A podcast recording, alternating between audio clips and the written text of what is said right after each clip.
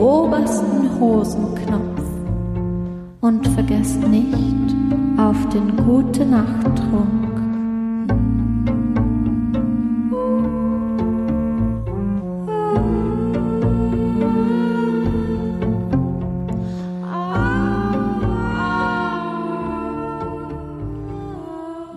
Wir lesen aus Das Mädchen als König, orientalische Frauenmärchen, herausgegeben von Johannes Merkel, erschienen im Unionsverlag erstmals 1994 in der Ausgabe von 2018.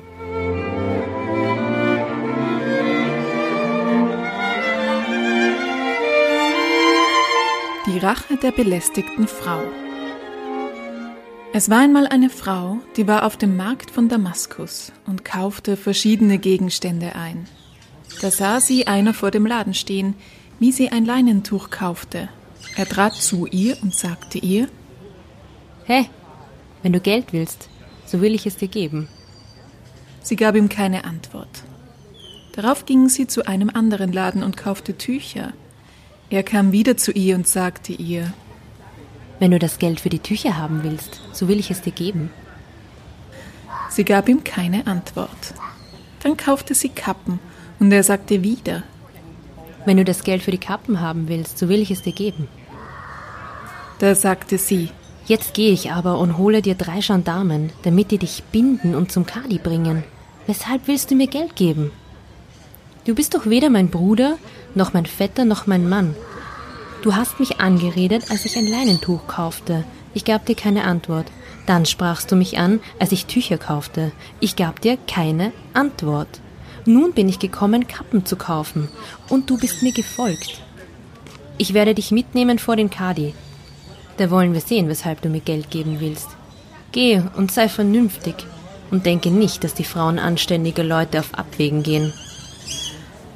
Da ging er hin, versammelte drei, vier Knaben, gab jedem von ihnen einen Groschen, zeigte ihnen die Frau und befahl ihnen, Hey, wohin sie immer geht, da nehmt Steine in eure Hände und macht Lärm hinter ihr und ruft, Tantchen, weshalb hast du auf der Straße gepfurzt? Die Knaben folgten ihr also und fingen an, mit Steinen Lärm hinter ihr herzumachen und ihr zuzurufen. Tantchen, hey, weshalb, weshalb hast du auf der Straße gepfurzt? Da wurden die Leute aufmerksam und wunderten sich, weshalb wohl die Knaben so zu der Frau sagen mochten. Nun war da ein Mädchen, das redete sie an. Tantchen, was gibt's? erwiderte sie. Weswegen verfolgen dich die Knaben und sagen dies zu dir? Wegen eines schlechten Kerls. Das Mädchen schlug nun die Jungen und suchte sie von ihr wegzutreiben, aber sie ließen nicht von ihr ab. Die Frau sah sich um und fand, dass jener Mann, welcher den Knaben gesagt hatte, sie möchten ihr nachlaufen und so zu ihr sagen, hinter den Knaben herging. Da rief sie ihn und sagte, Komm, ich will dir etwas sagen. Was denn? fragte er. Wer mit einem sprechen will, der mag dies tun. Wer aber mit einer Frau sprechen will, der geht zu ihrem Haus, um mit ihr zu sprechen. Du dagegen sagst mir in Gegenwart der Ladenbesitzer, du wolltest mir Geld geben. Sie werden hingehen und es meinem Mann sagen. Komm mit nach Hause. Rauche eine Pfeife. Frühstücke. Vergnüge dich. Hast du die Jungen um mich versammelt? um mich an die große Glocke zu hängen? Da rief er die Knaben, gab jedem wieder einen Groschen und sagte zu ihnen, Schweigt jetzt und geht nach Hause.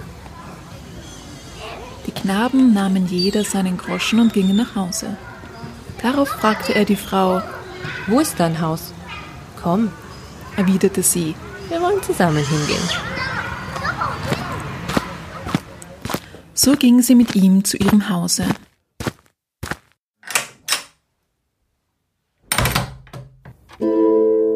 Dort sagte sie zu ihm, Setz dich hier hin.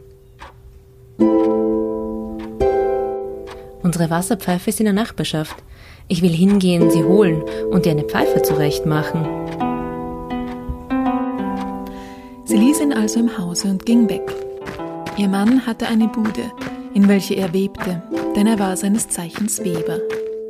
Sie ging rasch zu ihm und bat ihn, nicht lange zu verweilen, sondern nach Hause zu kommen. Und als er sie fragte, was es denn zu Hause gebe, antwortete sie, Ich habe dir ein Frühstück zubereitet. Komm, frühstücken. Darauf holte sie die Wasserpfeife, kam wieder nach Hause und sagte zu dem Mann, den sie dort hatte niedersitzen heißen, Ich will dir eine Pfeife zurechtmachen. Tu es. erwiderte er. Während sie hiermit noch beschäftigt war, wurde an die Türe geklopft. Da fragte der Mann, Wer klopft an die Türe? Ah, mein Mann. erwiderte sie, Wo willst du mich denn verstecken? Steh auf, ich versteck dich in diesem Kasten. damit öffnete sie den Kasten und ließ ihn in denselben hineinsteigen. Darauf verbarg sie ihre Pantoffeln und ließ seine Schuhe draußen. Ihr Mann trat ein und sagte, Nun, was gibt's, Frau? Komm und frühstücke. Du hast ja einen Männerschuh bei dir. Wem gehört der? Meinem Liebhaber. erwiderte sie. Wo ist er? Im Kasten? Der Mann im Kasten geriet in große Furcht. Vor Furcht fiel ihm das Herz in die Hosen. Er ließ alles unter sich gehen und beschmutzte seine Kleider. Der Mann der Frau sagte, Jetzt werde ich dich und ihn töten. Ja, aber weshalb willst du denn mich töten? Wenn ich wirklich einen Liebhaber hätte, würde ich dir dann sagen, mein Liebhaber ist bei mir? Aber wem gehört denn der Schuh? Ich war zur Nachbarin gegangen, um Feuer zu holen, da habe ich die Schuhe ihres Mannes angezogen und bin so hergekommen. da sagte er, Nun, äh, so bring denn das Frühstück und lass uns frühstücken. sie brachte es ihm und er aß.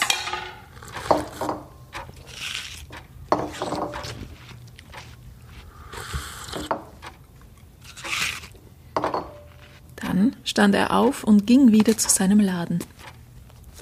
Als sie nun den Mann aus dem Kasten hinausließ, da fand sie ihn über und über besudelt und mit beschmutzten Kleidern. Komm heraus. sagte sie. Der Schlaue ist der, welcher es zu Wege brachte, dass du dich in dem Kasten vor Furcht besudeltest. Bist du nicht derjenige, welcher die Knaben bestochen und ihnen gesagt hat, sie sollten gehen und sagen, Tantchen, weshalb hast du auf der Straße gepfurzt? Ich hätte meinem Mann sagen sollen, er möchte dich binden und vor den Kadi führen, damit sie dich aufhängen, auf dass du lernst, was es heißt, die Frauen anständiger Leute zu beschimpfen. Ich bin ehrbarer Leute Kind. Nicht bin ich hinter der Hecke geboren, wie du, Mann, du Lumpenkerl. Ein andermal wirst du wissen, was es heißt, anständiger Leute Töchter zu beschimpfen. und ließ ihn heraus auf die Straße. Da folgten ihm die Knaben. Dieser Mann besudelt sich, beschmutzt seine Kleider. Er fing an, auf der Straße zu laufen, und die Jungen liefen hinter ihm her. So kam er nach Hause und klopfte an die Türe. Seine Frau kam heraus und fand, dass seine Kleider feucht waren und mit Kot besudelt. Da fragte sie, Wie kommt das, Mann? er erwiderte, Ah, mir tat der Bauch weh und es gelang mir nicht mehr, die Hose auszuziehen. Darauf brachte seine Frau ihm andere Kleider und er zog sie an. Als der Mann jener anderen Frau nach Hause kam, sagte er zu ihr, Du hast mich heute Vormittag gerufen. Ich möchte frühstücken kommen. An anderen Tagen bist du nie gekommen, mich zu rufen. Wie geschah es denn, dass du mich heute rufen kamst? sie antwortete, Wenn die Lüge rettet, so rettet die Wahrheit noch mehr. Wieso, Frau? Ich war auf den Markt gegangen, um ein Leinentuch und Tücher und Kappen für die Knaben zu holen, und stand da an einem Laden. Da kam einer zu mir und sagte, wenn du Geld willst, so will ich es dir geben. Ich gab ihm keine Antwort. Als ich darauf Tücher kaufte, trat er wieder zu mir und sagte, wenn du das Geld für die Tücher haben willst, so will ich es dir geben. Ich gab ihm keine Antwort. Wie ich nun Kappen kaufte, sagte er wieder dasselbe zu mir. Da sagte ich ihm, geh, oder ich hole dir drei Gendarmen, dass sie dich zum Kadi führen. Was bist du denn von mir, dass du mir Geld geben willst? Nun ging er hin, suchte sich einige Knaben, gab ihnen drei Groschen und sagte ihnen, folgt dieser Frau und ruft ihr nach, sagt ihr, Tantchen, weshalb hast du auf der Straße gepfurzt? Die Jungen folgten mir nun und riefen mir dieses nach. Die Leute fingen an zu fragen, weshalb mögen wohl die Jungen so zu dieser Frau sagen, und ich schämte mich. Ich schaute mich um, da erblickte ich ihn. Da sagte ich ihm, komm, lass uns nach Hause gehen. Mache nur, dass die Buben hinter mir schweigen. So nahm ich ihn mit und kam hierher. Dann ging ich dich rufen und verbarg ihn im Kasten. In seiner Angst ließ er alles unter sich gehen, und als du weggegangen warst, ließ ich ihn aus dem Kasten heraus mit besudelten Kleidern. Die Jungen fingen an, ihm nachzulaufen. Kommt, seht euch mal diesen Mann an, ein großer Mann und macht noch in die Hosen. Da sagte der Mann Bravo, nicht aller Vögel Fleisch wird gegessen. Und nicht mit allen Frauen lässt sich heillose Rede führen. Und so lebten sie weiter. Es ist aus.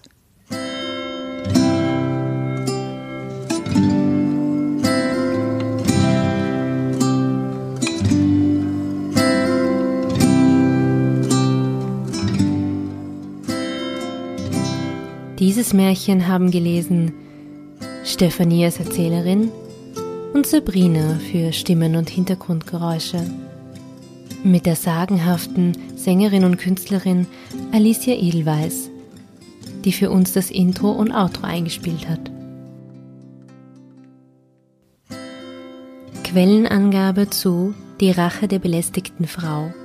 Im Original ohne Titel aus Gotthelf Bergstresser, Neuaramäische Märchen aus Malula, Leipzig 1913. Anmerkung um 1900 in dem aramäisch sprechenden Dorf Malula im Libanon aufgezeichnet. Das Motiv der Frau, die ihren Liebhaber vor dem eifersüchtigen Ehemann verbirgt, wird hier verwendet, um sich listig gegen die Aufdringlichkeit eines fremden Mannes zu wehren. Für diese Variante finden sich keine weiteren Belege.